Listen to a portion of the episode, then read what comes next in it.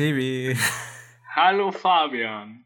Und ah. willkommen ah. bei einer neuen Folge Live of 2.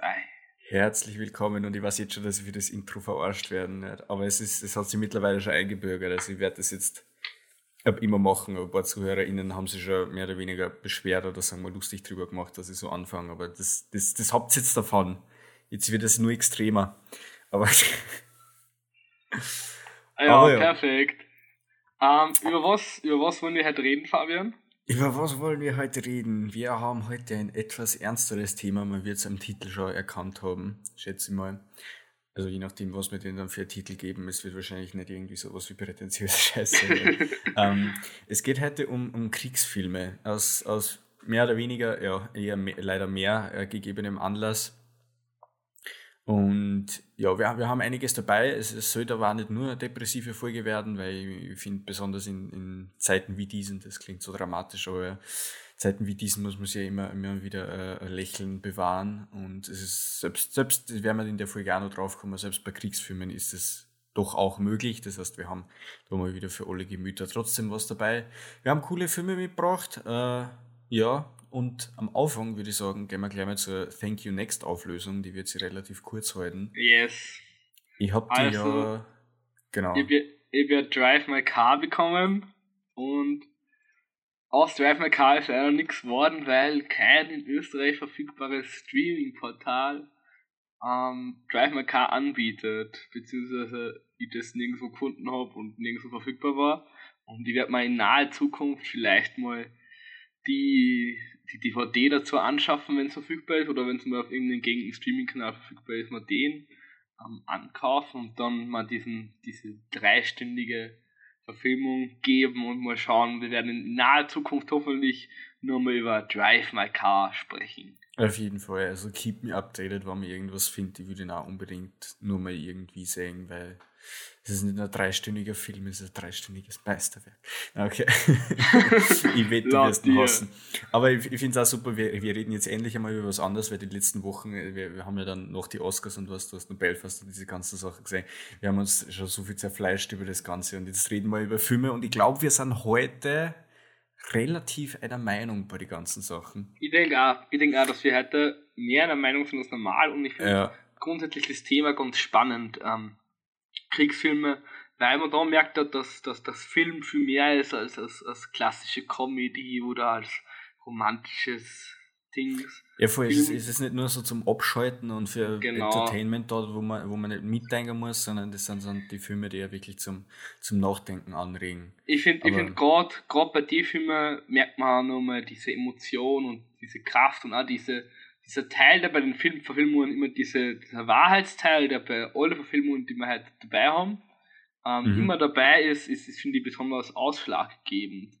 Und Voll deswegen haben wir uns auch entschieden, nicht klassische Kriegsfilme wie Pearl Harbor oder Schindlers Liste zu besprechen, sondern Filme aus Sicht von Kindern, also Kriegsfilme aus der Sicht von Kindern, alle in Bezug zum Nationalsozialismus, weil es gerade über diese Thematik sehr viele, sehr viele Filme gibt und auch sehr viele gute Filme gibt und wir haben da halt echte Perlen dabei, kann man sagen. Ja, das auf jeden Fall. Und, und ich finde auch wirklich, die Kinderperspektive ist eigentlich äh, die spannendste, die es gibt, weil eben da wahnsinnig viel, ich werde da später dann noch bei einem Film äh, besonders drauf eingehen, weil ich finde, der macht das wahnsinnig gut. Ähm, ist einfach, wie die Indoktrinierung funktioniert und wie gefährlich das auch ist, ist, ist wirklich ist. Und das, das ist eben zu einer Kindesperspektive ist, das ist dann nicht rein dokumentarisch, das hat eben dann auch der, diese, diese Unschuld, diese Kindheitsunschuld, die macht diese meistens nur, die, nur einen härteren Impact dann. Und, und das, das macht die Filme dann also so, so wahnsinnig äh, memorable und dass, dass man es merkt und Eindruck hinterlassen, ja. Ich finde, du merkst auch, wie es in echt sein könnte. Es ist für uns alle unvorstellbar, wenn du gerade die Filme, die wir heute besprechen, sind drei wirklich alle gute Verfilmungen, die sich jeder anschauen kann, finde ich. Und bei dem merkst du, wie, wie, wie ist es in echt im, im Krieg aufzuwachsen, wie es bei unsere großeltern waren, wie es jetzt vielen Kindern in, in, in der Ukraine geht oder auch in anderen Staaten, wo Krieg herrscht. Und diese Filme lassen uns so ein bisschen in diese, in diese Welt hineinschlüpfen, der Verzweiflung, der Angst und der Gewalt. Mhm. Wobei man sagen muss, es ist eigentlich keiner von den Filmen wie der andere. Also trotzdem, True. dass sie aus der Kindesperspektive sind, haben sie alle drei komplett verschiedene Arten an die Sache heranzugehen. Einer ganz andere Sache, weil er nur zur Comedy ist. Aber ja, ich würde ich würd sagen, da mal nicht mehr lang rum. Thank You Next ist, ist aufgelöst. Äh, und wir kommen dann dazwischen mal wieder zu unserem Filmbegriff Rätsel und wir hauen hin und wieder was auf die Playlist. Da haben wir halt auch wieder ein paar, paar Schmankerl dabei. Und weiß ich nicht, wie, wie fangen wir an? Mit was fangen wir an? Wir also, ich würde gern mit Schatten in meinen Augen beginnen. Dann fangen wir mit Schatten in meinen Augen an. Das ist auch der aktuellste von der ist eh, glaube ich, erst dieses Jahr oder ist er schon letztes Jahr auf Netflix gekommen? Ich glaube, erst dieses Jahr, gell? Er ist, er ist relativ aktuell, also er ist mhm. auf Netflix verfügbar. Es ist ein dänischer Film, richtig? Ja, genau. Skandinavische ähm, Filme, immer meine, meine große, große Empfehlung. Er ist vom, Ole Bornedal, wie immer komplett falsch ausgesprochen. Ich versuche meinen Originaltitel auszusprechen, das ist lustig. das, äh, das, das, Drehbuch ist auch vom, vom Regisseur. Ähm, die Kamera hat der Lasse Frank und Johannessen gemacht. Musik ist von Marco Beltrami, Buck Sanders und Siri Toyusen. Schnitt ist von Anders Villatzen. Dann gibt es einige Schauspieler, ähm, da ist zum Beispiel der Alex Andersen, die Esther Bier, Fanny Bornedal und Bertram Enevolzen. Wahrscheinlich alles wieder komplett falsch ausgesprochen. Ich bitte das zu entschuldigen. Ähm, Nein, genau. ist unentschuldigbar. um, um was geht es im Film? Es ist, wie gesagt, ähm, eine Netflix-Verfilmung und sie spielt im Jahr 1945, genauer gesagt am 21. März 1945 und es spielt nach einem wahren Ereignis. Die ähm, Royal Air Force, also die, die britische Flugwa Flugwaffe, plant das dänische Gestapo-Hauptquartier in Kopenhagen anzugreifen. Und in dem Film spielt die Geschichte, der, die Geschichte teilt sich in drei Teile. Erstens der Teil der Widerstandskämpfer, die, wir, wir sehen die Perspektive, wie die Widerstandskämpfer gegen die ähm, Gestapo kämpfen. Dann einen Teil einer Nonne, die in einer Schule unterrichtet, die sich direkt neben dem Gestapo-Hauptquartier befindet und dann nur ähm, die Schulkinder Rigmore, Eva und Henry. Und Rigmore, das hört sich irgendwie so, so wie Tanamore oder sonst was an. ich, ich habe es mal Rimor ausgesprochen. Rimor. Das ist der eine Name, wo ich die ausbessern kann. Der eine Name, weil der so oft äh, gegen Ende vom Film geschrien worden ist. Ähm, genau, recht viel mehr wollen wir, wir gar nicht verraten. Lass uns einfach mal über, über den Film reden, dann können wir eh ein bisschen über den Inhalt auch noch mehr zu sprechen, würde ich sagen. Ich finde es einfach witzig, weißt du, was ich mal als, als, als erste Notiz aufgeschrieben habe bei dem Film? Hm. Schlechte Effekte. Das ist, ja, das ist die erste Zeile, die unter Schatten in meinen Augen in meiner Notizdatei steht. also, wollen wir mal kurz mit dem Technischen beginnen und dann auf die Story eingehen? Ja, können wir gerne machen. Also, wie gesagt, ah. ich habe mal schon mit dazu sagen, die Effekte sind so meh. Ja, also die, die CGI ist leider eher schlecht. Ähm, man merkt, dass da einfach ein bisschen gespart worden ist. Ziemlich sicher, denke ich mal. Ja, ähm, es, war das Budget nicht ganz da. Also es also, ist ja trotzdem ziemlich independent Movie Making. Ich meine, sie glaube, sie werden dann für einen Independent-Film probably ein bisschen mehr Geld gekriegt haben, weil es eine Netflix-Produktion ist. Äh, und, aber ich finde, das, das stört vom, vom Laptop, wo ich den Film geschaut habe, stört das gar nicht so sehr. Ja, auf einem Monitor, also, aber es ist, es ist nicht so es, tragisch. Es ist nicht so schlimm, wie wenn du das jetzt im Kino wahrscheinlich sehen würdest, weil du, da merkst du das, glaube ich, nur viel mehr, wenn CGI einfach nicht so gut passt. Mhm. Der ja. Schnitt ist, ist ganz, probably ganz okay, finde ich. Ich finde, der Film Start, die, die erste Szene ist sehr bezeichnend für den Film, die ist wirklich sehr cool und lässt an richtig schön dieses Feeling, das der ganze Film mit sich trägt, hineinfüllen, finde da muss, da muss ich schon disagreeen, weil, ich meine, die Effekte, finde ich, werden gegen Ende immer und immer besser. Das heißt, oder man, man gewohnt sich einfach auch teilweise dran. Das heißt, ähm, am Ende reißen sie die dann zum Glück nicht mehr aus. Und da, wo es wirklich am schlimmsten ist, finde ich in der ersten Szene, deswegen kann ich die nun, nun weniger ernst nehmen, weil es gleich einfach einmal anfängt, ähm, dass die Effekte dort relativ lachhaft sind, muss ich sagen, mit dem Feuer und was das ist. Es ist jetzt kein großer Spoiler, es ist dann gleich in der ersten Minute oder was. Aber das, zum Glück reißt ja man da noch nicht aus, weil man eben noch nicht drin ist, aber es ist für, für das Etablieren noch nicht ganz so, aber ab da geht's dann, finde ich, bergauf. Ich muss sagen, ich muss sagen, das stört mich gar nicht in der ersten Szene, ich habe es bei ein paar anderen Situationen nur eher schlechter gefunden.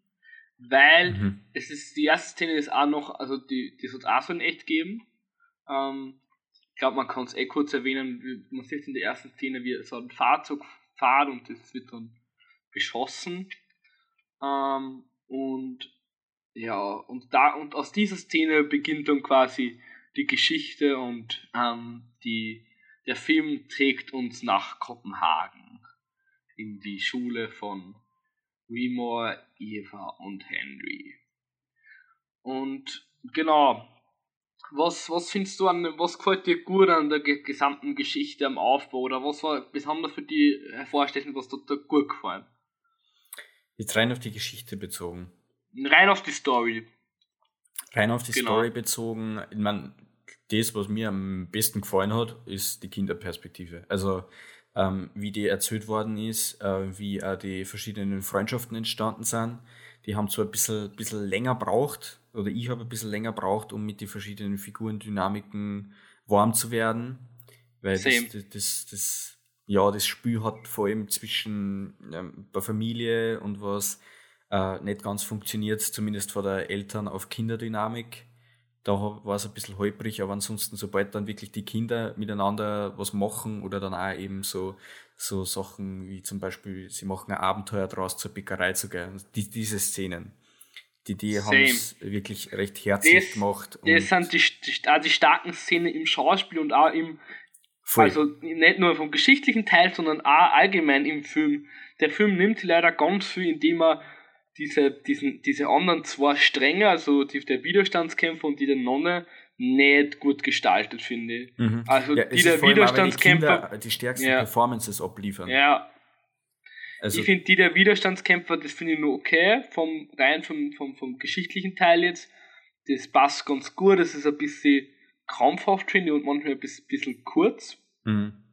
Ähm, aber das von der Nonne, ich finde, in die Teile, wo sie mit den Kindern interagiert, finde ich okay und gut.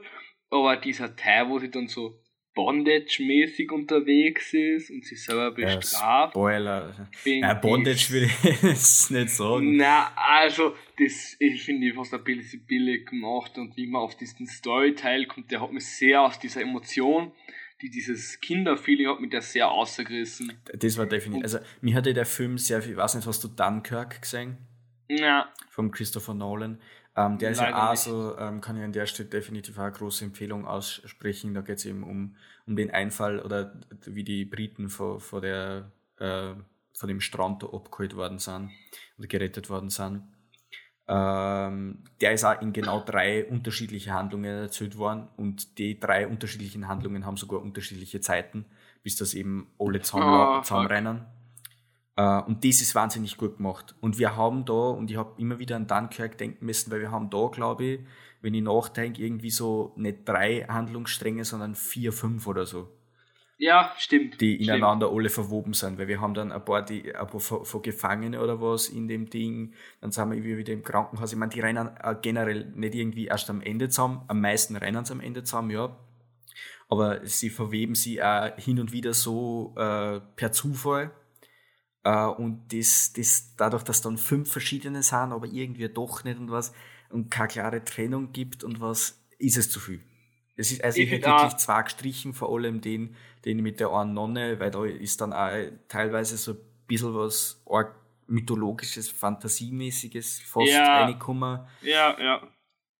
Mit eben auch ganz weirde Charakterdynamiken, eben auch mit, mit so Dominanz und äh, diese Sachen das hat dem Ganzen nicht gut dann. Also da hätte ich lieber gesagt, okay, streicht das Ganze, dafür müsst ihr die ganzen äh, anderen gar nicht länger machen, wobei ich sagen muss, äh, der, der, der erste Kinderschauspieler, der eben dann durch die, okay, ich will soweit eigentlich nur nicht spoilern, beziehungsweise der wird traumatisiert, so viel kann ich sagen. Ähm, ja. Das sieht man eh gleich am Anfang. Rein ein Film nur über Erm hätte ich auch richtig ja, gern gesehen. Ja, viel mehr die Perspektive für ihn. Ich hätte das mit den Widerstandskämpfern war zwar ganz spannend und interessant und auch irgendwie so Part der, der Realität quasi, weil das ja auch quasi mhm. noch ein wahres Ereignis spielt. Aber man, man hätte dem Film wahnsinnig gut getan, hätte, hätte, man, hätte man sich auf, auf diesen Ohren Handlungsstrang viel mehr konzentriert und viel mehr in die, in die Perspektive von dem, von dem ähm, Jungen geben, wie das mhm. eh andere Filme auch gemacht haben, die wir heute nur besprechen werden. Diesen, diesen, diesen Regenerationsprozess, so Traumaaufarbeitung ja. und das. Ja. Und wie es halt eben dann er kommt dann in eine andere Familie und solche Sachen. Äh, also nicht, weil so Familie, ich spoilere einfach nichts. Äh, ich ich, habe so das Gefühl, ich nehme schon wieder viel zu viel vorweg. Ähm, das, das, das, interessiert mich einfach voll. Das hat mich dann auch wieder an einen anderen Netflix-Film erinnert. Da gibt es irgendwie zwei, ich weiß jetzt nicht, Uto, ja, also da geht es um den Anschlag in Norwegen 2014, am 22. Juli oder was, glaube ich, war das, wenn ich keinen Scheiß mhm, verzapf. Ich glaube. Ähm, da gibt es auch zwei Filme und da gibt es einen, der handelt nur davon eben vor dem Anschlag und beendet dann damit. Und dann gibt es noch einen Film, den habe ich gesehen, ähm, der geht eben, da ist der Anschlag gleich am Anfang und dann erzählt er, wie die Leute, die, die Jugendlichen, die in dem Camp waren, dann damit umgehen, wie es dann vor dem Trial sitzen, wenn es äh, vor, vor dem Richter, wenn es den dem Täter in die Augen schauen müssen, wenn es mit ihren Verletzungen kämpfen, das wieder geil können und diese Sachen. Und das hat mich auch irgendwie so daran erinnert, äh, und diese Aufarbeitung hätte ich noch viel mehr wollen. Da hätte ich entweder, ihr streicht die anderen 20 Minuten, die man sowieso nicht braucht hätte, äh, und gibt uns den Film dafür kürzer, oder ihr macht die, die, die eine Storyline von ihm länger, weil die war eh mit den meisten verwoben, von dem her hätte es ganz gut passt und hätte dann auch nicht die Dynamik verhaut, dass man jetzt größtenteils bei ihm ist und der Rest weniger. Also was, ich, was ich wahnsinnig cool und, und inspirierend und einen emotionalen Film finde und was ihm auch schlussendlich eine positive Bewertung geben lässt, ist die Message, die er aussendet. Der macht das, was ähm, viele andere Filme, die über Nationalsozialismus handeln, nicht machen. Also was auch gut ist, er trat das Ganze einmal um und zeigt quasi die Verbrechen der Nazis, sagt aber auch, dass Krieg ähm, auch nie gut gegen schlecht ist, sondern dass es immer Verluste gibt und dass es, doch da immer Menschen sind. Ja. Es gibt nur Verlierer im Krieg und auch, wenn, also es ist völlig berechtigt, die Nationalsozialisten waren Verbrecher, genauso wie das jetzt auch im, im Russland- und Ukraine-Konflikt so ist, dass man da quasi sagen kann, es gibt quasi eine gute und eine schlechte Seite, aber letztendlich, letztendlich gibt es nur Verlierer und nur Schrecken und nur Gewalt. Und das schafft der, der Film besonders am Ende ähm, finde ich besonders gut, dass er diese Message trotz dieser weirden Story rund um die Nonne schafft das trotzdem, dass er das, dass er das sehr gut übermittelt, finde ich. Ja, das auf jeden Fall. Vor allem ist es auch ähm, am Ende, finde ich, schaffen es auch ganz gut. Ich, ich habe teilweise nicht gewusst, okay, was geht gerade ab, weil sie sind ja wirklich ähm, dann ähm, wie man eben dann, eh, da wird eben die Story über Flieger und was, letztendlich kann man eh leicht nachgoogeln, was da passiert ist. Es ist eine absolut tragische Geschichte, die, die, ja. die im Hintergrund ist. Ähm, ähm, es, hat, es hat tatsächlich auch, ähm, der Film hat glaube ich noch umgeändert werden müssen, weil der echte Name des Fliegers, glaube ich, gesagt worden ist und dann hat es verschiedene Klagen gegeben, wer da die Backstory rund um die Realität auch wissen will und auch rund um die Netflix-Produktion, kann da gerne nochmal nachgucken. Das ist eigentlich, eigentlich ganz spannend. Und mhm. auch, es ist auch ganz gut, wenn man sich mit dem, mit dem echten Auseinandersetzung dieser Tragödie in Kopenhagen auseinandersetzt. Voll, vor allem, weil ich war gegen Ende, dadurch, dass sie mit der Kamera dann so viel auf die Fl Flieger direkt blieben sind und nur aus Fliegerperspektive, äh, war ich richtig ein bisschen desorientiert, aber das hat da wirklich perfekt passt und dann war es halt wirklich so, auf einmal passiert was, du kannst nicht glauben, was gerade passiert ist und dann, ja. dann das ist ja. wirklich so ein Film, wo du dann am Ende ein bisschen entsetzt da sitzt und erst einmal nachgoogeln musst, ob das jetzt ernsthaft so passiert ist und dann bist du Letzt, halt mehr geschockt. Letztendlich weiß man eigentlich von Beginn, was passiert, weil man, weil viele Leute das halt wissen, was da passiert ist und ich auch mhm. von, im Vorhinein schon gewusst habe, dass das halt da passiert ist, ähm, was im Film halt spielt. Und du kannst das aber während dem Film trotzdem nicht glauben, dass das wirklich ja. dieses große Missgeschick, was der Royal Air Force da passiert. Also die, die, die Schockmomente ah, so haben, haben wirklich voll eine. Also das, das die funktionieren dann auch. Es ist ein langer Weg bis dorthin, den muss man teilweise durchhalten, äh, aber die, find, die haben dann Impact. Ich finde, da ist es auch immer ein bisschen schade, dass das CGI gerade bei den Fliegerszenen und bei diesen Feuerszenen wieder, da merkst du wieder, dass es ein bisschen gespart worden ist. Mhm. Ja, man merkt es. Das reißt auch nicht, das reißt auch nicht immer aus der Emotion aus, aber manchmal denkt man sich schon, oh. Ja. Aber man merkt ja, dass da eben dann, wie gespart haben, wie sie beenden ja auch, oder gegen Ende gibt es auch viel klaustrophobische Szenen, ne? Ich will jetzt ja. nicht mehr dazu sagen, aber es gibt klaustrophobische Szenen und da halten sie drauf. Äh, da ist, soweit ich mir erinnern kann, auch keine Musik dahinter oder so. Und die sind einfach, da, da merkt man, man kann mit wenig Budget auch richtig viel machen, vor allem, weil da gehen auch, da, da sagen sie jetzt nicht, äh, ist jetzt wer verletzt oder sonst irgendwas, sondern da schreit einfach nur wer nach andere und redet mit der, aber man weiß nicht, wo die Person ja. ist und das, und ja. das ist alles so klaustrophobisch und, und man kriegt aber alles nur im Kopfkino. So, dann erzählt die andere Person was, was passiert ist, wie sie das alles wahrgenommen hat, wo es verletzt ist, solche Sachen. Und das rennt alles nur im Kopfkino ab und gleichzeitig weiß man nicht, wo ist die Person jetzt, funktioniert das und da wird lang draufgehalten und das ist wirklich der beste Teil vom Film, finde ich. Weil da, da sieht man dann auch, man kann so Szenen, wirklich so schockierende Momente, man braucht kein CGI dafür. Ja, stimmt. Wie hat dir die Musik gefallen, weil du das gerade angesprochen hast, nur kurz? Äh, sie war hin und wieder ein bisschen aufdringlich, zu aufdringlich, finde ich.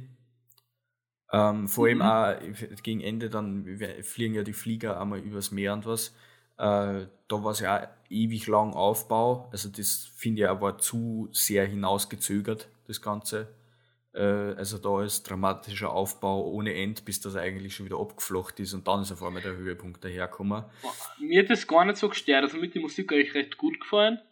Es ist jetzt nicht mein Favorite, aber ich habe es fast sogar besser gefunden wie in in der anderen Verfilmung, über die wir heute noch reden, Der Junge im gestreiften Pyjama, da hat mir die Musik in Schatten in meinen Augen nur besser gefallen. Ja, da stimme ich dazu. Da komme ich in Schatten in meinen Augen, ja. habe ich da noch einen, einen, ganz anderen Kritikpunkt, da kommen wir dann später noch dazu. Aber da ja, es ist eine ziemlich klassische Musik, es ist jetzt nichts Spezielles und ich finde es eben in ein paar Momente, aber das passiert eben oft in so Kriegsfilmen, dass übertrieben wird und ich bin einfach selber ein Fan davon, wenn es einfach mal ganz leise werden kann. Äh, weil ich finde, dass dann so Schockmomente nur viel mehr reinhauen, wenn es vor allem im Hintergrund ganz, ganz ruhig ist. Aber ja, da haben sie sich ein bisschen verleiten lassen, damit man eben die emotionale ja, Stärke steuert durch Musik. Man kann sagen, es ist eigentlich klassisch eingesetzt. Sie haben das Rad jetzt nicht neu erfunden, sondern ja. eine recht passable Musik zu der Emotion und Thematik gemacht. Das ist nichts Neues, aber muss es ja auch nicht immer sein. Es ist recht solide. Ich würde es auch jetzt nicht über den Himmel hinaus loben. Könnte eigentlich jetzt ein anderes Filmrätsel direkt dranhängen, was da gut dazu passen würde. Ja, perfekt. Was ist, weil ich habe mir eigentlich was anderes aufgeschrieben, aber dann machen wir gleich das. Ähm, dann haben wir den abgeschlossen. Sag nur gar dein Rating. Wobei, da kommt jetzt auch noch kurz Diskussion, ja. Uh, mein Rating ist 2,75 von 5. Und das ist, glaube ich, das, wo wir sich heute am meisten in die Haare kriegen werden, weil wieso macht er in 0,25 Schritten? Ja, weil ich finde drei Punkte, also es ist ja immer, steht immer zum Verhältnis zu den anderen Filmen. Drei Punkte ist schon fast wieder zu viel und 2,5 ist zu eng. Also 2,75. Ja, ich bin dann der ja. gewesen, der aufgerundet hat, weil ich mache immer nur ganze Sterne und ich, äh, oder äh, beziehungsweise auf halbe und ihr beim 3 von 5 Sterne geben. Also decent das kann man sie geben äh, aber yes. gleichzeitig nichts Weltbewegendes. Und weil wir eben bei der Musik gerade waren, sie hat sich für mich so ein bisschen wie ähm, die, der Fehler, der oft passiert, wie Temp Music angehört. Und was glaubst du ist Temp Music? Temp Music. Ähm, also T-E-M-P, so wie die Abkürzung für ja, Temperatur so oder was Temp Temperatur. Music. Oder irgendwas mit, also Temperation kommt dort ja eigentlich mit Gefühle zum Hassen zum haben. Also so Musik, die wirklich so, wo du so offensichtlich merkst, dass es so abgezielt drauf ist, dass das jetzt Emotionen auslösen, so, so wie dieses klassische Jaws Soundtrack, falls der was sagt, was der dieses mhm. Ja. Und das kann Temp Music sein, wenn das zu viel eingesetzt wird vielleicht. Na, da gehst du leider, muss ich dir leider sagen, das ist eine sehr falsche Richtung. Uh, fuck. Hm. Temp Music. Gib mal einen Hinweis, kannst du einen Tipp? Ähm, überlege mal nur, was Temp, Geht's? wofür Temp alles steigt hin nur, das ist eine Abkürzung. Also, geht, ich muss mal ein paar Fragen. Geht's über den Soundtrack? voll an Film. Also handelt es wirklich über ja, Musik oder ist um Musik. Okay. Ähm, geht es darüber, wie es die Emotionen von Musik beeinflusst werden? Im Filme schauen? Na. Okay, fuck. ähm, geht es darum, wie sie im Film eingesetzt wird? Also Temp Music wird eingesetzt bei der, bei der Erstellung bzw. Bearbeitung eines Also Films. es ist jetzt ein, ein, ein, ein spezieller Stil oder sowas? Nein, Stil ist es nicht. Also es kann jede Musik, also Temp Music kann alles an Musik sein. Das kann äh, volkstümliche Musik sein, das kann dramatische Musik sein. Also Aber bezieht sich Temp jetzt immer irgendwie, also Temp Music bezieht sich vielleicht irgendwie auf eine Szene, weil es muss, es, das muss doch irgendein Eigenort haben, wie es eingesetzt wird, weil es ist doch irgendwas Spezielles wahrscheinlich. Na, also wirklich, Temp Music kann alles sein zu, jeder, zu jedem Zeitpunkt. Und es wird wahrscheinlich oh. da in alle Filme, die wir heute besprechen und die wir bisher besprochen haben, wird Temp Music wahrscheinlich eingesetzt worden sein. Hintergrundmusik? Nein. Also es kann Hintergrundmusik sein, es kann Vordergrundmusik sein. Wie gesagt, es kann wirklich jede Musik sein. Oh, fuck.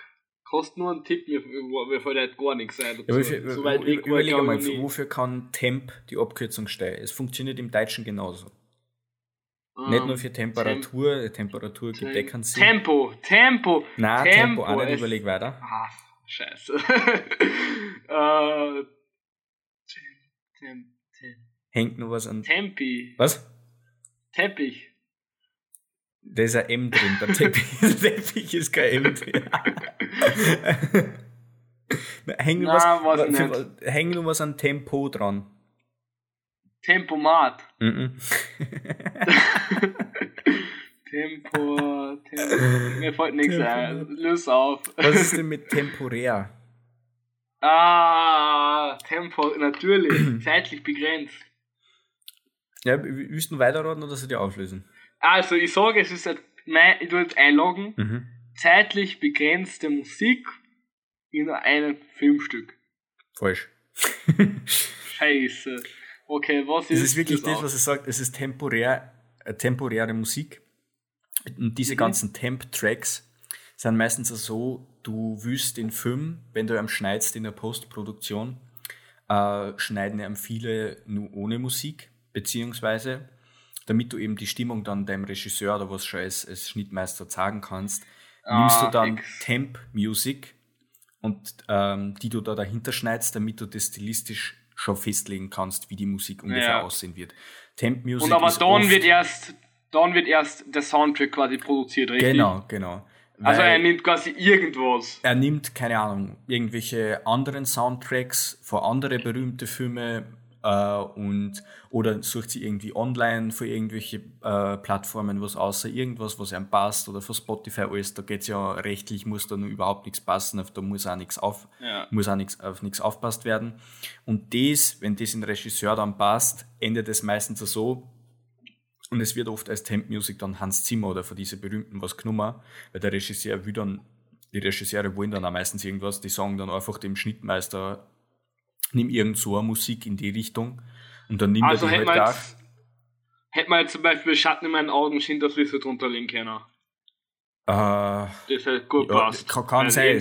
Wenn der Regisseur gesagt hat, ja, ich will was in diese Richtung ja, haben, dann theoretisch das dahinter. Ja. Und das ist gleichzeitig aber auch das Problem mit der Temp Music, weil dann steht der Film ziemlich relativ fertig, halt mit ohne Effekte nur und diese Sachen, die werden dann relativ gleichzeitig abgeben, aber ist natürlich auch überall ein bisschen, ein bisschen anders. Dann wird dieses, diese Schnittversion mit der Musik meistens an den äh, Musiker weitergeben. Und dann heißt es aber auch meistens, hey, mir gefällt der Soundtrack schon so gut, weil der, Regie, äh, der Regisseur gibt es ja dann trotzdem so frei, Regisseur oder Regisseurin. Und dann heißt es, hey, mach so Musik wie da. Und deswegen ja. endet es meistens ja, darin, und das glaub, ist vielleicht das Problem bei Schatten in meinen Augen gewesen, ja, dass sie alles gleich anhört. Ja. Weil alles von den berühmten Künstlern wie Hans Zimmer, James Newton Howard, sonst was als Temp-Musik verwendet wird. Und dann wird es weitergeben, mach sowas wie da, nur anders. Und deswegen hat dann alles irgendwie so denselben Stil, weil die paar berühmten werden immer wieder als Temp-Musik verwendet. Und deswegen ist mir das gerade zu dem Schatten in meinen Augen. Deswegen ist der relativ austauschbar, der Soundtrack auch. Das stimmt, das stimmt. Okay. Wieder was Apropos gelernt. Apropos austauschbar, ein Film, der sicherlich nicht austauschbar ist, ist, der, ist der Junge im gestreiften Pyjama. Es, Deine Überleitungen, oh mein Gott. Oh mein Gott. Man muss sagen, es ist eigentlich ein Film, den man, also ich kenne ihn von der Schule auch, es ist eine klassische Verfilmung, die viel Lehrer im Geschichtsunterricht gern herfahren. Was ich so komisch finde. Warum? Weil der historisch richtig inkorrekt ist. Aber reden wir später drüber. Reden wir mal allgemein. Mhm. Also der Regisseur ist der Mark Herrmann, Drehbuch John Bohn ähm, und Anna Mark Herrmann, Schauspielerinnen Arthur Butterfield, Jack Scanlon, Chuck, du sagst, es ist so Ahnung. Es ist Acer Butterfield. Äh, in Acer Butterfield kennen die meisten wahrscheinlich von Sex Education, aber da ist es spielt eine absolute Kindesrolle, weil der Film ist ja von 2008, nein, so irgendwo. Ja, stimmt.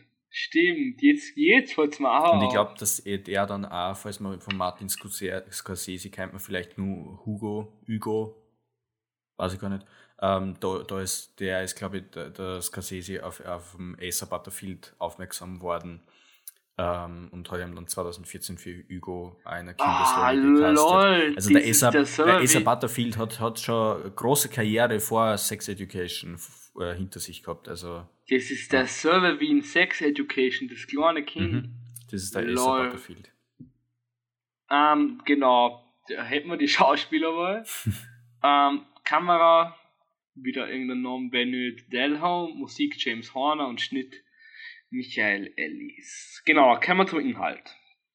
Es geht um, es ist wieder wie immer heute aus Kinderperspektive, Kinderperspektive ähm, und der, der Bruno zieht mit seiner Familie.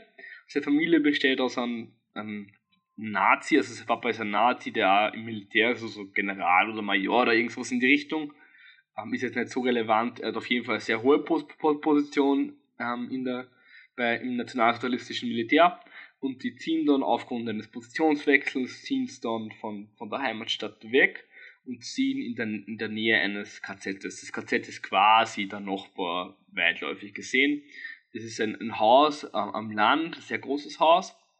Und dort lernt er ähm, während des Aufenthalts im Haus einen KZ-Insassen kennen, der dort Insasse ist und der, die, der quasi so butlermäßig bei der Familie unterwegs ist und Gemüse schneidet, putzt etc. Der ist eigentlich Arzt und dem da eine längere Konversation und eine längere Geschichte und irgendwann ähm, rennt, der, rennt der, der, der Bruno halt so im, im Wald herum und ähm, findet dann das KZ, das da gleich in der Nähe ist und ähm, trifft dort auf einen anderen Jungen, den Schmul, ähm, der dort am Zaun sitzt. Und er fragt dann halt auch, warum er Pyjama anhat, etc. Und so entwickelt sie die, entwickelt sie die Geschichte und ähm, eine, eine inspirierende und sehr emotionale Story zwischen diesen zwei Kindern entsteht. Genau. Und mich würde es jetzt eigentlich gleich am Anfang interessieren. Du hast den in der Schule gesehen, glaube ich, ihr nie. Nein, ich, ich weiß, ich kann mich nicht mehr erinnern. Also ich habe nur in Erinnerung gehabt, dass ich den früher aus der Schule kennen ich, ich glaube, ich habe ihn zum ersten Mal gesehen, wenn ich jetzt gesehen habe. Okay, okay. Aber er kehrt zu diesen Klassikern, die man gerne in der Schule hört. Ja, voll, voll. Das habe ich auch immer gehört. Also, ich habe ihn persönlich da nie in der Schule gesehen. Aber ja, mich würde es interessieren, was der Geschichtslehrer so dazu sagen. Vielleicht, vielleicht können uns ein paar ZuhörerInnen schreiben, denen er geschaut hat, was, was der Geschichtslehrer dann irgendwie so großartig sagen wollen oder ob das eh so ein Film ist, den du dann irgendwie vor die Ferien schaust und dann, ja, geht's heim, Leute. so, so easy. Du kannst nicht sagen, dass du nie so, bitte, du musst irgendeinen so einen Lehrer gehabt haben. Irgendeinen Film angeschaut aber, und dann, ja, jetzt geht's heim. Ja, Mit dem Braun müssen nicht aber es, ich find, zum Heimgehen ist er schon sehr heftig, wenn du dann fertig Zum Heimgehen ist er heftig, ja, aber das ist ja mal nur als Lehrer dann wurscht. Aber was, was passt geschichtlich nicht? Erklär mir das gleich mal. Kinder waren nicht in einem KZ. Du hast das nicht für die Arbeit brauchen, China, also hast du das gleich aus dem Weg gerammt. Aber ich weiß, also es hat das teilweise hat es glaube ich schon gegeben, auch dass die nur irgendwie dabei waren. Also das, was ich recherchiert habe, ich, ich habe jetzt nicht in die Tiefe hinein recherchiert, aber es war wenn dann eine Ausnahme. Ja, ja, stimmt. Man sieht da dort im, im, in der ähm, im quasi im Film auch keine anderen Kinder, aber es ist tatsächlich so, dass glaube ich ähm, von rund 120.000 Häftlingen etwa 3.500 Kinder, also Kinder dabei waren. Aber ich glaube, das waren eher Teenager, sind, weil die haben dann angeboten ja, China. Und also es ist halt, man kann es quasi sagen, sie sind relativ schnell vergast worden, weil es halt ähm, ja, sie haben nichts mit einer können. Geben. Aber das soll gar nicht das Thema heute sein, da soll sich am besten jeder selber informieren ähm, und sich ein bisschen einlesen, bevor wir da jetzt. Eine Filterbla haut euch in eine Filterblase ein und holt euch aber Fake News ab. Das ist unser Bildungsauftrag hier als Podcast. Gönnt's euch. Genau. ähm, und genau, was fangen wir mal mit einer Frage an. Was gefällt dir gar nicht? Was findest du an dem Film richtig schlecht? Ähm, eigentlich, ich habe mir ein paar Sachen ausgeschrieben, die mir nicht so gut gefallen haben.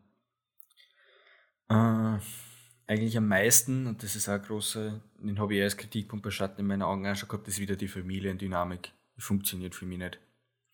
Die nehmen für mich alle einfach, die sind für mich ziemlich seichte Charaktere alle und nehmen alle eine Klischee-Rolle ein. Sei, sein mhm. Vater eben der Obernazi, äh, seine Mutter die halbwegs leichtgläubige, die aber dann über ihre Kinder besorgt ist und sie dann relativ plötzlich auf die andere Seite schlagt.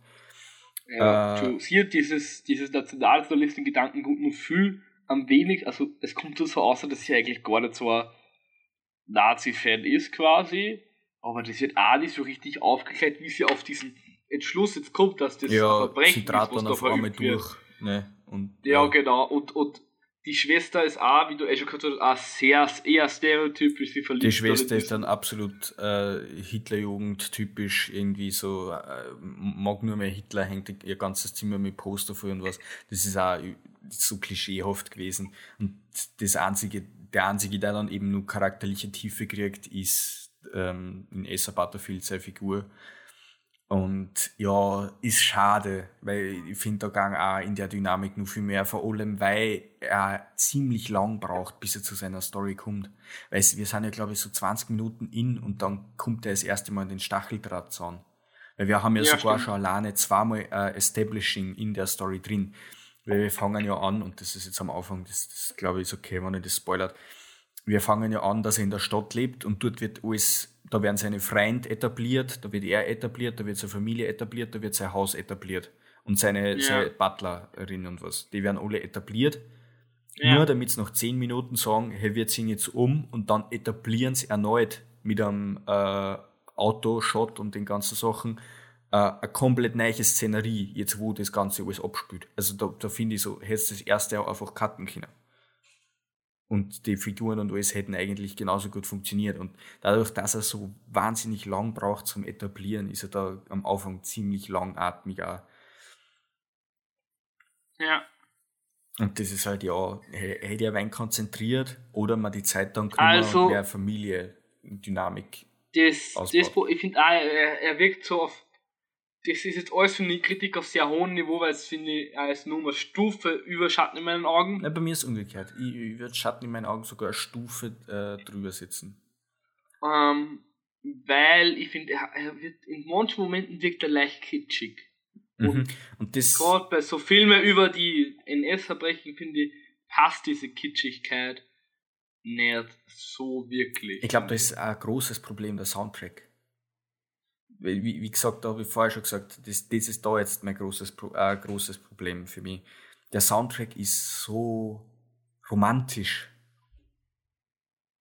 Der ist so, mhm. so wie die vier Jahreszeiten irgendwie. Der tänzelt so ja. dahin. Vor allem eh am Anfang schon bei den Establishing-Dinge.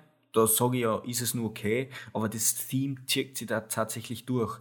Es wird immer weniger Soundtrack gegen Ende hin. Also das mag ich dann wieder, dass er auch mal leise werden kann. Aber sonst, wenn er, wenn er Musik im Hintergrund ist, dann ist die romantisch, spielerisch schön. Also ich finde, es ist auf jeden Fall ein Film, alle, die wir heute besprechen, den man sich anschauen sollte. Ja, also man kann ähm, das auf ähm, jeden Fall schauen. Mir fallen halt die negativen Dinge fallen natürlich immer eher auf, deswegen.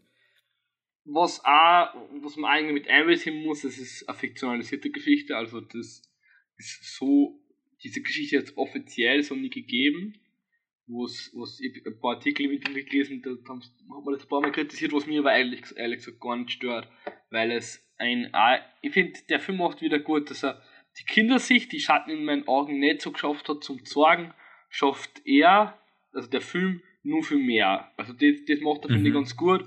ah, wenn er die, die erste halbe Stunde so ein bisschen zu wenig davon nur mit einzieht. Aber der Rest vom Film ist wirklich nur mehr die Perspektive von Bruno, die, diese Geschichte von, von dem Jungen, der den, den Jungen ähm, im, im KZ kennenlernt. Mhm. Und so wie eigentlich alle Filme, die wir, über die wir geredet haben, ist, ist am Ende wirklich ein Schlag in die Magengrube. Sie haben wirklich alle am Ende einen Schlag in die Magengrube. Ja, weil, weil das sind so für mich gerade es war bei, bei Schatten in meinen Augen was sehr erwartbar, was passiert, finde ich, weil du die Geschichte so ungefähr kennst. Mhm. Das war bei, bei der jungen gestreiften Pyjama, habe ich das so nicht erwartet, dass das jetzt so passiert. Ich habe wirklich bei, bei Jojo Rabbit, über den wir später reden, reden ähm, habe ich, hab ich das auch nicht so erwartet, was, was da jetzt passiert. Ja. Aber ich muss, ich muss wirklich sagen, also der heftigste Schlag in die Magengrube von den drei Filmen, über die wir, ist, ist der, ist bei dem drin. Mhm. Würde ich gar nicht sagen. Ich würde den bei, bei Jojo Rabbit an, an bei Jojo Rabbit. Aber über, ja. über das, das können wir dann später ja, noch reden, bei, noch. bei was, genau. Auf jeden Fall, also, damit ich auch noch was Gutes sage, ist für, viel mehr, als ich bisher noch gelesen habe. Ähm, jedes Mal, wenn in dem Film wer schreit, ist es, würde ich es mit dem Adjektiv markerschütternd unterstreichen. Also die, die, die Schreiszenen sind echt gut. Wenn, wenn sein Vater mhm. oder Soldat oder sonst was kurz losschreit, auf den Tisch haut, sonst irgendwas ausrostet, da kriegt man Angst. Ja, die Emotionen werden sehr gut umgebracht. Ja. Ist, der Film macht sehr viel mit Emotionen und so wie im Gegensatz zu Schatten in meinen Augen gar nichts mit. Also da ist quasi CGI dabei quasi. Und er zeigt da nicht viel. Also er traut sich, und da würde ich ja sagen, er traut sich nicht, Leid zu sagen. Also genau, an ein paar Stellen drum, hätte man ich muss auch sagen, ich, hab, ich weiß, ich habe das bei Schatten in meinen Augen gut gefunden, dass da mit Kopfkino gearbeitet wird. In dem Fall war es mir ein Ticken zu viel. Also, ich hätte gern nur ein bisschen mehr vom KZ gesehen, vor allem weil man da doch in das Lager gescheit eingesehen hat, so wie es dargestellt war. Und man, man sieht gegen Ende dann nur ein bisschen was, aber man sieht nie wirklich was. Und der Film hat irgendwie dann sein, ganze, sein ganzes Verstören, das er ans Publikum weitergibt, macht er nur dadurch, dass das Publikum oder dass er davon ausgeht, dass das Publikum weiß, so viel Allgemeinwissen hat, wie es in die KZs zugegangen ist. So, wenn der ja, ich glaube, des, deswegen wird er einen Geschichtsunterricht herzog, weil du jetzt nicht, so wie zum Beispiel in Schindlers Liste, siehst du, wie der Arm und Goethe von seinem Balkon aus Leiter schierst. Mhm. Das passiert in und dem Pianist nicht. genauso. Pianist du, siehst du ja unglaubliche genau, Szenen genau. mit Balkon, wird einfach für geschmissen, das siehst du einfach, das ist Wahnsinn. Das, also das, du siehst nahezu keine Leichen in dem Film, es passiert eigentlich sehr wenig Gewalt, Gewalt aber ich finde, das macht, also, das hat mich gar nicht gestört. Ich finde, man hätte vielleicht nur gerade gegen Ende noch mehr einsetzen können, aber find, das End, macht den am Ende, Das Ende war, war mir definitiv aus. genug. Aber ich hätte noch gern, weil es eben aus Kinderperspektive, die kriegen das ja trotzdem mit. Ja. Und das hätte ich nur gern gesehen, so, okay, wie, wie sehen die das? Und nicht einfach, man ignoriert es irgendwie. Das Ende war mir Gut, definitiv stark genug, aber ja. Wollen wir zum Rating kommen? Wollen wir zum Rating kommen? Ich, ich schaue gerade auf die Zeit. Ist es richtig, dass wir dreiviertel Stunden schon wieder reden? Yes. Oha, oha. Na okay, dann, machen wir auf jeden Fall weiter. Äh, was ist dein Rating? Mein Rating, wie gesagt, heute ein bisschen stärker ich hatte in meinen Augen gefunden, darum kriegt er von mir 3,5 5 Punkte. Ah, keine 0,25 Abstufung, danke. Ähm, ja, ich überlegt. Aber ich habe ein bisschen Schwäche in Schatten in meinen Augen gefunden, aber das ändert nichts daran, dass er drei Sterne kriegt. Also in deinem Rating war der wahrscheinlich dann, Schatten in meinen Augen war dann so drei Sterne und der war 2,75.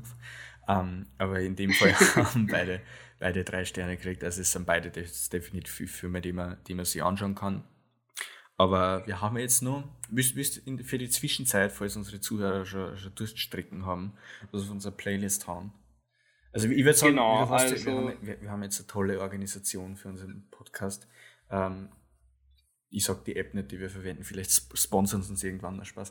Ähm, äh, jedenfalls, äh, Orliot wir das nicht von, von Jojo Rabbit kommt, ansonsten würde ich das auf, aufhören, oder? Genau, also das, das Lied habe ich aufgegeben. Das heißt Auschwitz Birkenau und ist von John Williams. und ist von Schindlers Liste. Es ist nicht dieses klassische Theme von Schindlers Liste, was jeder kennt, sondern spielt, ähm, ist ein bisschen anders und ist in manchen, manchen Sequenzen des Stückes ein wenig Dissonanz, aber es transportiert sehr gut die Stimmung, die man vom Soundtrack von der jungen gestreiften Pyjama manchmal ein bisschen mehr gewünscht hätte. Also, er hat auf jeden Fall den, den, den Soundtrack eine, es ist sehr beklemmend, finde ich. Sehr gut, dann haben wir mit, mit einer beklemmenden Stimmung, falls Sie jetzt dazwischen anhören will, eine tolle Pause eingelegt. Und dann kommen wir jetzt, glaube ich, zu unserem Favoriten des heutigen Tages. Ja, es ist, es handelt über Jojo Rabbit. Quasi das Gegenteil von beklemmend, weil er mit viel Comedy auch in dem Film startet und Fabian, präsentierst du uns kurz den Inhalt. Es ist ja, es ist ja tatsächlich eine, eine Kriegscomedy, daran haben sie ja auch sehr viele Leute schon gestört. Aber vom Regisseur Taika Waititi, den kennt man unter anderem von zum Beispiel Tor 3 oder solchen. Was hat er noch? Eben Tor 4 ist jetzt der Trailer rausgekommen, da ist eben auch eher Regisseur, also man kennt ihn. Er macht äh, Lightyear. Soweit ich Lightyear voll, da war er auch dabei. Er hat aber Free Guy hat er mitgespielt, da war er nicht Regisseur, aber mitgespielt. So diese Sachen kennt man haben und er ist eigentlich ein fester Bestandteil im Comedy-Bereich.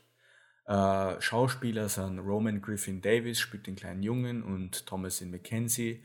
Und dann nur ein paar große Namen dabei wie Scarlett Johansson, Taika Waititi spielt auch gleichzeitig mit, während der Regie führt, und Sam Rockwell, den kennt man auch von ein paar guten Rollen.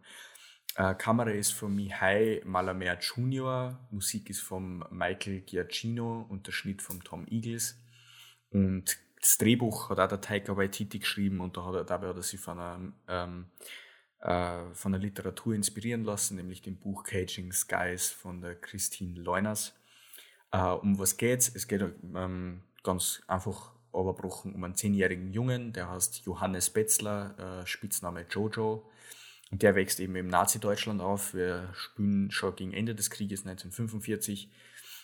Und der kleine Bur ist eben auch in der Hitlerjugend und hat sie gleich einmal wie viele in seinem Alter einen imaginären Freund.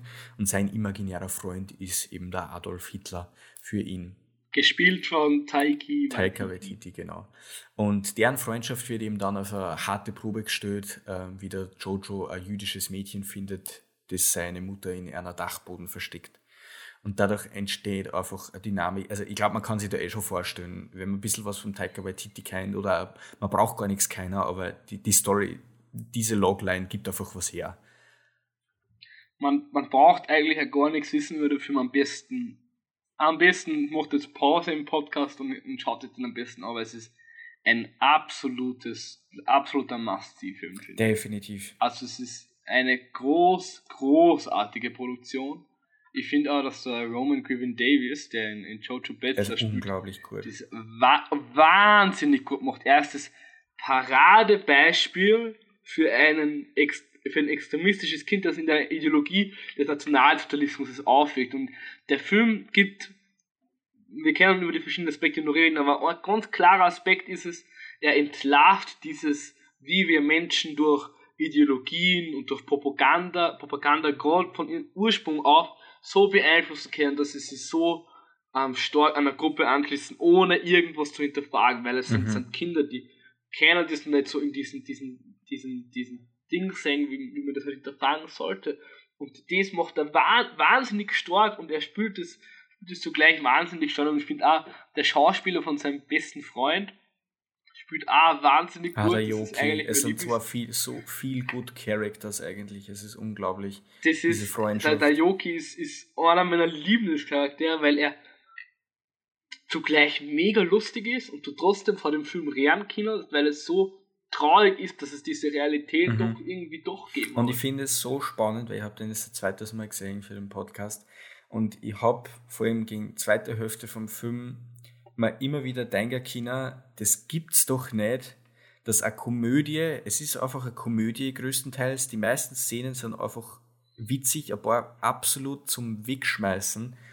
Uh, quite literally, wenn man ans Ende denkt. Um, auf jeden Fall, ich finde es so Wahnsinn, dass gerade eine Komödie schafft, am schockierendsten zu sein von diesen drei Filmen, weil ich finde den eigentlich im Unterton zumindest mit Abstand am schockierendsten, wie ja. weil er einfach schafft zu sagen, wie gefährlich Indoktrinierung ist. Es, es gibt da eine Szene, die mir auch besonders geht beim ersten Mal schauen, nur für mehr als, als, als der Junge im gestreiften Pyjama. Ähm, ich würde jetzt nicht spoilern, weil das nimmt die ganze Geschichte weg, aber du weißt sicher, von was ich rede, Fabian. Das ist relativ, es ist nur vor dem Ende des Films. Mhm. Und da, da bricht, bricht ein, ein, Stück der Welt zusammen in dem Film. Mhm. Und da, da ist, da merkst du, dass die Comedy quasi keinen Plot hat. In, in diesem kurzen Moment. Und fünf Minuten später wird es dann auch schon wieder mehr, mehr in diese, diese Comedy-Richtung wieder. Und es, der, der Film ist mit, mit Abstand der beste. Also mhm. Also wirklich mit Abstand. Er hat auch nicht diese durchgehend diese bedrückende Stimmung, viel mehr als es bedrückend nachher, nachdem man mhm. den Film fertig geschaut ja, hat. Also der Film weil selber die, ist es Weil du die viel mehr, viel mehr auseinandersetzt. Und auch in seinem Farbsetting ist eigentlich relativ fröhlich. Ich finde, da, da werden die, ich finde, ich mag die Farben des Films irgendwie sehr, ich mag den, der Soundtrack ist auch sehr, sehr cool gemacht, sehr gut, sehr stimmig und auch manchmal auch recht fröhlich eigentlich durch dieses doch sehr bedrückende Thema. Und es, es spielen alle, also es gibt Scarlett Johansson hat mich überrascht, dass sie so gut spielt. Ähm, ja, die habe ich okay gefunden. Also, na, also sie mir also im Gegensatz zum Beispiel. Sie war ja Oscar nominiert auch für die Rolle. Im ähm, Jahr war sie für zwei Wie heißt der, der neue Marvel-Film mit der Scarlett Johansson? Ja, Black Widow, bitte. Das ist, also, Black Widow war doch wirklich fürchterlich. Da hat sie auch nicht brilliert. Und im Gegensatz, also wenn man, also sie spielt da wirklich kurz, hat mir auch echt in die Emotionen da eingezogen, die sie da mhm, gezeigt ja. hat. Und auch, ähm, der wie heißt der, wer ist der Schauspieler von diesem, diesem General? Sam Rockwell. Genau, es, der spielt schon die A echt grandios. gut. Also ich finde in der Rolle nur viel, also sticht er für mich nur viel mehr aus als mit Scarlett Johansson, aber. Und, und Ada Hitler, Ach, also der, der Schauspieler von Hitler, lustig. macht das wahnsinnig gut, weil er spielt quasi wirklich diesen imaginären Freund und jetzt nicht diesen Original-Hitler, sondern diesen, diesen Hitler, wie sie der Jojo am Da gibt es da gibt's aber, gibt's aber halt witzige so Sachen dazu. Weil es haben sie ja zum Beispiel leider aufgeregt, Hitler sei angeblich vegetarisch gewesen. Da habe ich auch noch kurz dazu ähm, recherchiert. Zumindest ein paar, paar Stimmen sagen das, dass er vegetarisch war, aber ich habe ein paar Quellen gefunden, die das Gegenteil behaupten. Also weiß ich nicht unbedingt. Aber da, da ist er dann dafür, dafür angegangen worden, der Taika Waititi, dass ähm, ist er angegangen worden, dass ihm da, er, er isst einmal ein Einhorn. das ist, ist echt lustig, wie sonst so. Und dann haben sie leider aufgekriegt, dass er vegetarisch ist. Und der Taika Waititi hat einfach gesagt, er hat viel, viel recherchiert, nur in Hitler wollte er diese Ehre nicht erweisen, zudem hat er nichts recherchiert. Und das war ihm auch wurscht, weil das hat, es ist ein imaginärer Freund, das hat sich das Kind vorgestellt. Und er hat ja. gesagt, ähm, der Film ist für ihn, weil er hat einen jüdischen Hintergrund, ähm, sein Arschlochfinger an den Hitler und deswegen muss er da nicht recherchieren, das hat er nicht gesagt. Was er aber recherchiert hat, und das finde ich immer so spannend, ist, dass Deutschland sehr farbenfroh war. Und das sieht man eben in dem Film. Mhm. Dass sie eben was er nicht, die Fassaden. Was er, nicht recherchiert, hm? was er nicht recherchiert hat, war die Literaturvorlage. Genau. Er hat nämlich selber in einem Interview zugegeben, dass er das, also er hat, ich glaube, er war Oscar nominiert als adaptiertes Drehbuch. Er, er hat den Oscar gekriegt für adaptiertes Drehbuch. Genau, einen Oscar kriegt für adaptiertes Drehbuch, aber das, er hat zugegeben, dass er die Buchvorlage eigentlich nur zur Hälfte gelesen hat und die ihm einfach in der Geschichte inspiriert hat. Ja, weil Caging weil Skies ist ja sehr, sehr dramatisch. Also Caging Skies ist ja nicht ja, weit entfernt von einer Komödie. Und es, es, es spielt in, in Österreich, in, in Wien, in Otterkring. Es, ähm, und es ist, es ist tatsächlich so, dass das Ende von Sketching Skies nochmal ganz anders ist wie in, in Jojo Rabbit. Die, die wird man dann voran, einem Roman vielleicht mal zulegen und mal einlesen mhm. und mit dem Film vergleichen. Ist auf jeden Fall spannend, aber es ist, es, man muss auf jeden Fall das Buch nicht gelesen haben und es wird auch, wenn man sich jetzt das Buch gelesen hat und dann den Film anschaut, dann braucht man sich nicht erwarten, dass da irgendwie sehr viel übereinander stimmt. Einerseits Handlung und Stimmung werden beide überhaupt nicht zusammenpassen. Also Inspiration bringt, also trifft es eigentlich ganz ja. Also es ist so quasi, er hat die Storyline, die, die Grundstory, dass ein kleiner Bub, der bei Hitlerjugend ist, äh, so eine Art Freundschaft aufbaut mit einer Jüdin im Dachboden äh, und eben seiner Indoktrinierung äh, aufgeht, weil sie, sie kriegen die wüdesten Geschichten erzählt mit. Sie haben Vampirzähne, die Juden, sie, sie haben ähm, keine Ahnung, sie, sie, sie, sie hängen von Höhlen, lesen. sie können Gedanken lesen und alles das Ganze. Das ist ja auch einfach Wahnsinn. Und dann die Szene mit äh, Kids, are you ready to burn some books? Es ist, es ist, es ist so. Die ist oh, wahnsinnig stark. Das ist eine der stärksten Szenen, weil die passiert einfach so schnell. So, so weh die passiert so ja, schnell. So und weh. die Kinder freuen sich alle und schreien und jubeln und du denkst einfach okay, was geht da gerade ab? Und das ist diese, diese Ironie. Ah. Der ganze Film ist so ironisch. Und das ist der Witz in dem Ganzen. Und das macht einmal was so schneit. Und wenn sie jetzt dann, deswegen finde ich es ja überhaupt nicht okay, wenn sie irgendwer aufregt, hey, du kannst doch keine Komödie über Hitler und alles das machen. Doch kannst du. Weil ich finde, vor allem Komödie ist die perfekt, ist das perfekte Mittel, um diese Ironie aufzuzeigen und diese, diese Gefährlichkeit, weil das ist eben die Kindessicht. Er hat eine nette Welt, er will spülen, diese ganze Sache. Er will einen imaginären Freund haben. Er will was erreichen, er will zu einem Verein dazugehören, wie später auch noch gesagt wird. Diese Sachen. Er will sie verlieben. Genau. Wo ist diese, diese Träume, und ne?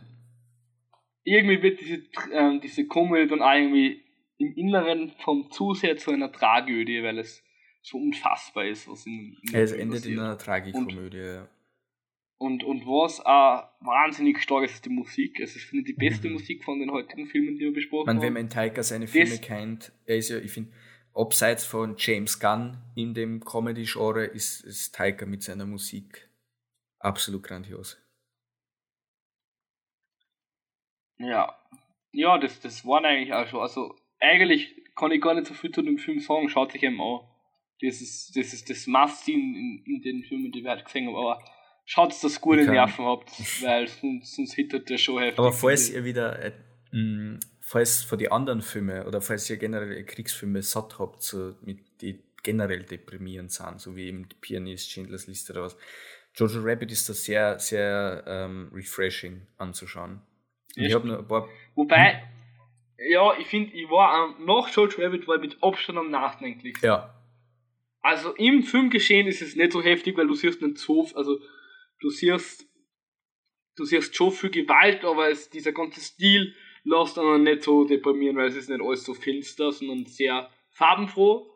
Ähm, und nachher aber finde ich, denkt man sich, wie, wie kann das jemals passiert sein? Ja, ja. Also äh, definitiv. Aber das, das macht er halt auch einfach so gut. Und er spielt mit Musik, auch für einen Humor, richtig gut. Es ist größtenteils stimmungsvolle, ja. äh, stimmungsvolle, fröhliche Musik. Also zählt jetzt noch ein paar Sachen auf, die ich immer aufgeschrieben habe, die ich noch anbringen will. Ähm, bitte schaut es euch in, in Originalsprache an, obwohl das keinen Sinn gibt, weil es spielt in Deutschland und äh, ja, die Leute reden dann alle Englisch, aber die Leute reden Denglisch und das, das macht viel von Comedy aus und das kommt Das macht die Comedy macht die Comedy sehr stark, dass manchmal so deutsche Wörter einfallen, die wir ja verstehen mhm. Und ah, da, wenn, wenn, wenn der Hitler sie, also der Tiger da sich einfach hinkniert und was? Es, es ist einfach so lustig. Es ist so lustig. Und ich finde auch die Tonalitätswechsel, da, da haben sie ein paar dran gestört, was ich so Flatterbox gelesen habe. Aber ich finde die wahnsinnig gelungen. Also, wenn er von witzig zu traurig umschwenkt, er macht es nicht irgendwie zu abrupt, äh, und wenn es plötzlich ist, dann kehrt es, äh, dann muss es auch so sein. Also das haben überhaupt nicht gestört. Ich finde, der macht, der kann das wahnsinnig gut damit umgehen. Ähm, eben ja, äh, er zeigt auch sehr gut, wie, sie die, wie, wie sehr die Menschen kämpfen, um sie, und da ist Scarlett Johansson ein starker äh, äh, Charakter für das. Er zeigt er gut, wie sehr die Menschen kämpfen, um sich das Lachen zu bewahren. So, ähm, ja. mit, mit dem Tanzen und Freiheit, was das heißt und diese Sachen, wenn ihr Mau weg ist oh, äh, und ja. sie nicht weiß, wie es ja. ihm geht und diese ganzen Sachen und wie es dann so beim Abendessen mal er und sie spült, damit nur irgendwie eine Familie da ist, diese Sachen. Das, das zeigt er auch wahnsinnig gut, auf, auf eine sehr charmante, witzige Art und Weise, deswegen geht die Familiendynamik da auch sehr, sehr gut auf. Äh, und ja, es, das, es, es hat letztendlich ein wahnsinnig gutes Character Development drin. Also die ganzen Charaktere entwickeln sie voll. Und das ist ja eigentlich auch Extrem. das, das muss ja in einem Kriegsfilm dabei sein, weil die Charaktere bleiben ja, wenn du einen Krieg durchlebst, bist, kommst du nicht gleich außer. Auch nicht als Kind. Schon gar nicht als Ja. Kind. Ja. Und Ja. das ist auch einfach ein perfekter Cast, Was? weil Rebel Wilson ist ja auch noch Ja. grandios. Also, ist jetzt so Sidekick-Charakter-mäßig. Du- Du kennst sowas halt aus einem Kriegsfilm nicht. Und das passt so Ja. erstaunlich gut, weil, weil der Taika Waititi einfach die perfekte Per- Person dafür ist, um, um sowas, sowas zu machen. Ja. Dann würde ich sagen, haben wir noch was auf die Playlist von Jojo Rabbit, von dem großartigen Ja. Soundtrack. Genau, also da gibt es zwei Lieder, die wir quasi ausgesucht haben. Das Lied, das Ihnen aufgegeben wird, ist Butterfly Wings von Michael Giacchino. Ähm, sehr stimmungsvoller Klaviersoundtrack. Ich weiß gar nicht, wo kommt das Lied vor? Ah, die Verliebt, Verliebtheit, ähm, Verliebtheitsszenen mhm. sind das. Es ist ja, so das es ist ja Wahnsinn. Butterfly. Taika Waititi schafft es ja draus zu machen und das ist auch so cool. Die, die eine Szene, warte mal, soll ich die jetzt, ich, ich, ich umschreibe es ein bisschen. Nur nichts so heftig. er schafft spoilern. es, aus Bomben eine Art romantische Szene zu zeichnen, weil es wie Feuerwerk wirkt. Ja, Das ja, ist meine stimmt. Lieblingsszene. Es ist so unglaublich gut. Und welches Lied tust du auf? Ich hau den Main Soundtrack auf, wie vorher, also das, das Titellied, was mir im Trailer und überall schon vorkommt, nämlich Helden von David Bowie. Es passt so gut dazu. Ist, es ist nur dazu, weil der Text zu Deutsch ist, ist absolut cool. Voll. Also es passt so gut zum Weil sie Film. ja es ist- größtenteils der Soundtrack auch so deutsch, denglisch-mäßig sind ein paar Lieder, glaube ich, sogar übersetzt worden ins Deutsche und es dann ist so ein Denglisch von, gesungen. Es ist von den ähm, Wiener Sängerklamm äh, ein Lied um, also das die Wiener Sängerklamm auch vertont Mhm. haben.